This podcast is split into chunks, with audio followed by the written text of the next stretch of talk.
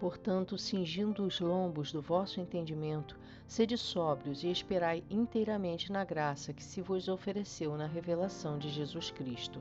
Estejamos preparados para a volta do Senhor, mantendo uma atitude vigilante todo o tempo. Estando sóbrios, pois a intemperança e uma vida irreverente e desregrada levam à distração.